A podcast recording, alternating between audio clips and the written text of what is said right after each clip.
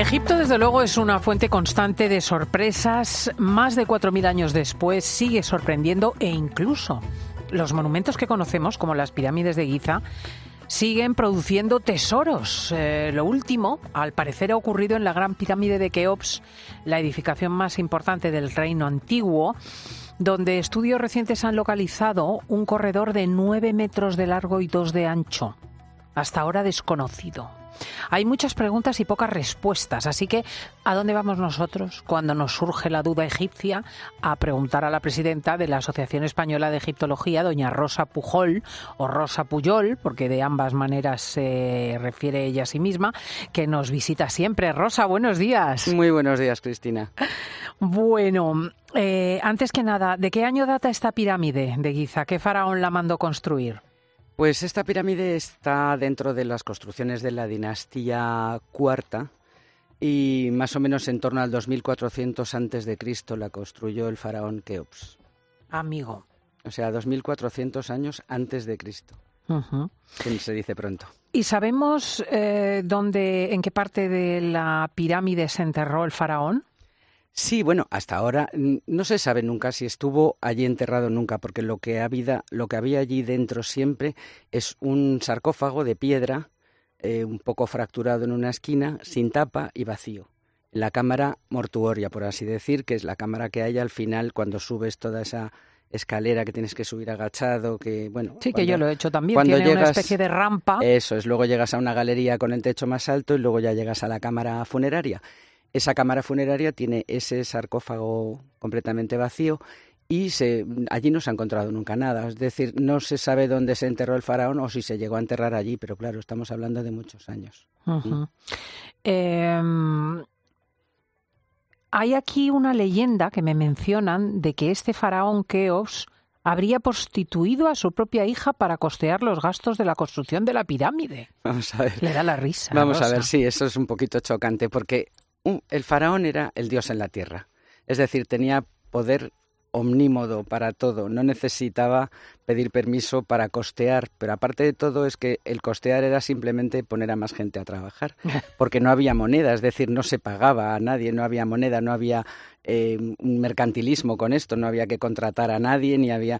Es decir, él decía, quiero piedra de aquí, mandaba una serie de gente a por la piedra y le traían la piedra sin, sin preguntar más.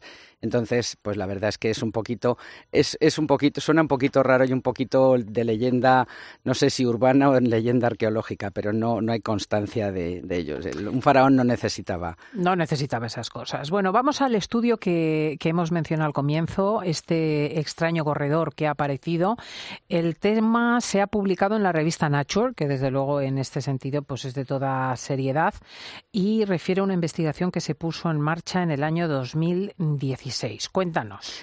Sí, eh, esta investigación lleva ya mucho tiempo, lo que pasa es que tuvo un parón importante por el tema de la pandemia, claro, porque esta, esta investigación lo ha llevado a cabo un equipo japonés, mm, se llaman Scan Pyramids, y necesita muchos viajes porque Mm, todos los estudios que están haciendo ellos lo que hacen es disparar unos, em, unos muones de rayos cósmicos que bueno, ellos, eh, esos rayos parece ser que lo que determinan es la densidad y encuentran los huecos, una especie de, de ecografía o de algo así parecido, ¿no? Entonces, mm, luego después esto hay que revelarlo con unas películas, las películas están hechas con unas emulsiones nucleares en fin, que tienen que viajar. Están todo el tiempo. Hay un documental muy interesante en, YouTube, yo creo que está por todas partes, eh, que tienen que ir a París para unas cosas, a Tokio para otras, a Londres para otras, a otra vez de vuelta al Cairo, y más disparos y poner más lo que ellos llaman telescopios por dentro, por fuera de la pirámide. En fin, que han, que han hecho una cantidad de estudios, una cantidad de mediciones y demás para llegar a encontrar este pasadizo que han encontrado en, una, de las aristas de abajo, ¿no? Eh, es un pasadizo, tiene cinco metros de, largo y como dos de ancho y tiene unas piedras, lo que ellos llaman chevron, que no es más que un techo a dos aguas, con piedras perfectamente colocadas a dos aguas. Por lo tanto, mm, ya a principios del siglo pasado ya se dijo que la pirámide tenía que tener muchas cámaras de descarga para soportar ese enorme peso y repartir la, enorme cantidad de piedras, repartir los pesos, porque si no se les hubiera venido abajo. Entonces, esta puede ser una de esas cámaras. Hay quien está fantaseando y diciendo que, que si podría llevar a la cámara secreta donde se encuentre al faraón, etcétera. De momento, este pasadizo está cegado y de momento hasta ahí, es, hasta ahí sabemos. Pero tiene todo el aspecto porque Encima de la cámara del rey, donde está el sarcófago vacío, hay una cámara con cinco, con cinco pequeñas eh, camaritas, por así decirlo, y acaba también en lo que llaman también un chevron, que es un techo a dos aguas. Y esto es para repartir el, el peso y la presión de las piedras.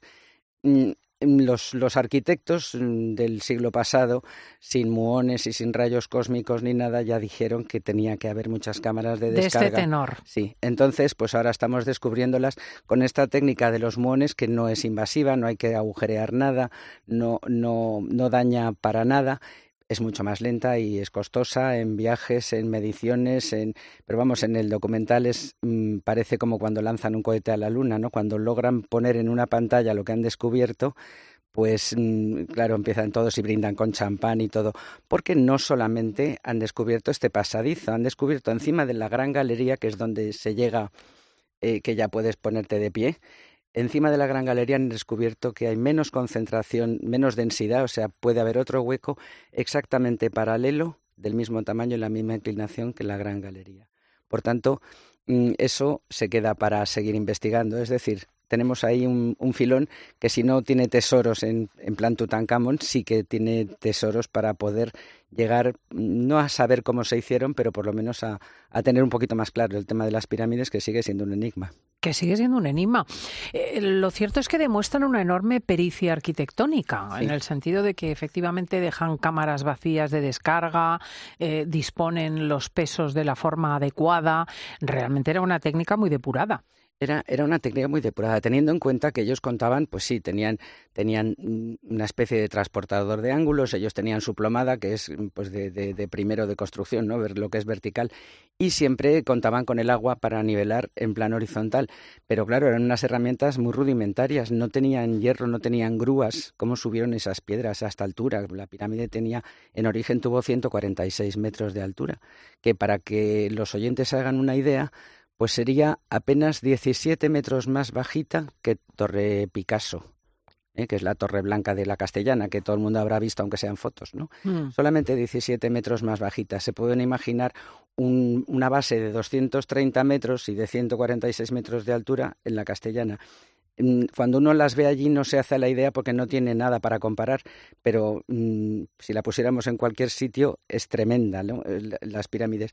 Y no solamente eso, sino también los altísimos obeliscos, como los ponían de pie, sin que se les cayeran, porque podían poner a mucha gente a tirar del otro lado, pero claro, tenían que compensar muy bien porque una vez que Mm, llegabas la, verticalidad cómo lo frenabas claro o sea y para transportarlos que los contrapeaban en los barcos con el barco en seco esperaban a que subiera el agua y entonces los transportaban por el río.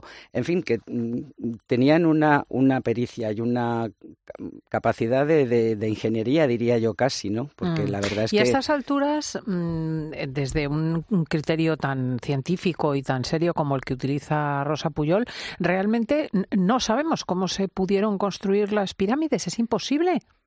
De momento no lo sabemos. Mm, yo te he de decir que a nuestra asociación eh, permanentemente nos llegan teorías que yo ni, ni quito ni pongo rey. No digo que no sean ni que sean pero mm, particularmente en nuestra asociación podemos leerlas con el interés que siempre nos, nos supone cualquier teoría nueva pero no somos quien ni para avalar una teoría de este tipo, ni siquiera para darle divulgación, porque si resulta ser una patraña, pues de alguna manera se pierde prestigio, no solamente el que propone la teoría, sino también nosotros por darle, por darle cabida. Así que hemos decidido no, no no, no, tomar, no tomar, pública. no tomar en consideración las, pero nos llegan permanentemente, nos llegan teorías de cómo se hicieron. Eh, siempre recomendamos lo mismo, que lo presenten pues en el Consejo Superior de Investigaciones Científicas, en una universidad o en alguno de los congresos y que lo sometan a la comunidad científica egiptológica para que sean ellos quienes eh, digan si eso es posible o no. Porque la verdad es que algunas sí que pueden tener mm, cierta fiabilidad, pero hay otras que, en fin, más valen ni siquiera son pensar en ellas. por completo. Sí, o sea, hay mucha persona pues que, que son ingenieros o que son arquitectos y bueno, pues mm, se han tomado un trabajo enorme de medición, de dibujo, de tal, para luego después, mm, pues cuando te presentan la teoría dices, bueno, pero esto es imposible por esto y por esto. Pero nosotros ni quitamos ni ponemos, simplemente los redirigimos.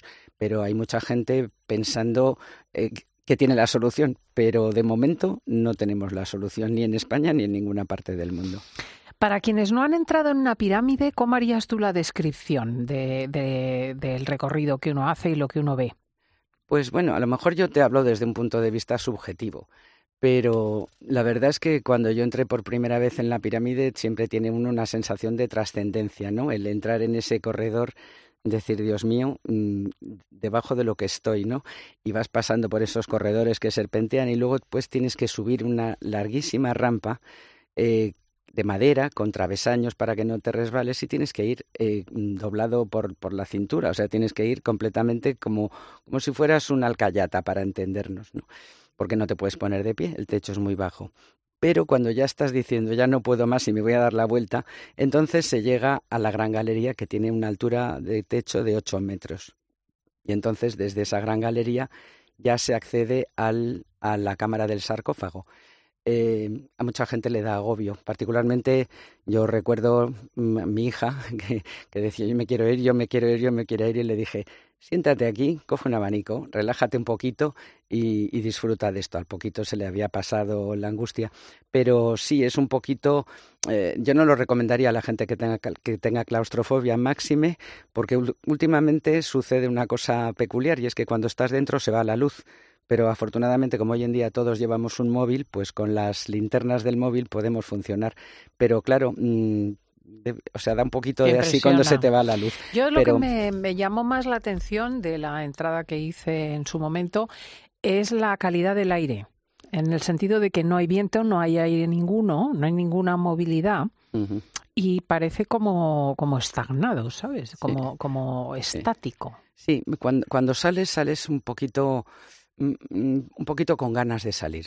¿Eh? Mm. Sales con ganas de salir porque está como seco, quieto. como seco, sí, como, como parado, como, como si se hubiera quedado el tiempo allí retenido. Es una cosa así. Yo recuerdo de un libro que traduje de una, de una autora inglesa que, eh, que, que, se metió en la montaña cuando Abu Simbel estaba en su sitio, que no lo habían trasladado, pues se metió dentro del templo y tal, y que dice que en un momento determinado que pensó si se le podía caer la montaña aquella encima, porque es un templo excavado en la roca. Entonces ella misma dice, habría sido una manera grandiosa de morir y otra manera mucho más grandiosa de ser enterrada. Dice, no pasó nada, no se me cayó la montaña encima y puedo contarlo, ¿no? Pero verdaderamente el estar debajo de esa, porque es que son auténticas montañas de piedras, porque es que son dos millones y medio de piedras de, entre 5 y 15 toneladas cada una. Madre mía, es, que, son unas dimensiones ciclópeas, qué barbaridad. Bueno, en breve sale de nuevo de viaje hacia Egipto Rosa Pujol, o sea que cuando vuelva seguro nos trae cosas que pueden interesarnos mucho.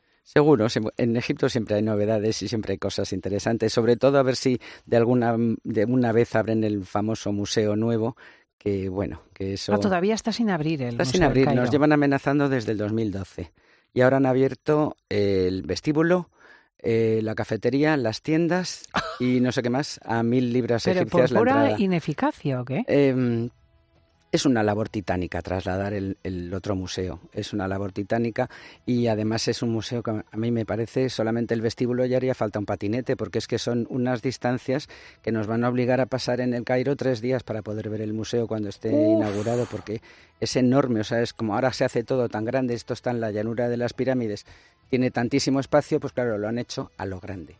Entonces yo pienso que las piezas allí van a pasar más frío, van a estar muy bien expuestas, pero van a pasar más frío. Claro, el otro museo tenía mucho de romántico. Claro. Era como un centro de investigación británico del siglo XIX. Cosa tras cosa, todo eh, apilado con sus cartelitos de papel y, tenía pues un encanto inolvidable. Pero en fin, vamos a ver si consiguen eh, hacerlo. En cualquier caso que lo hagan. La ventaja es que ahora, pues con, con tanto sitio como tienen y el laboratorio de restauración tan maravilloso van a poder exponer los 5.600 objetos de la tumba de Tutankamón. Y eso va a merecer la pena. Solamente eso ya va a ser deslumbrante. Rosa Puyol, egiptóloga, presidenta de la Asociación Española de Egiptología, muchísimas gracias. Gracias a vosotros, siempre encantada.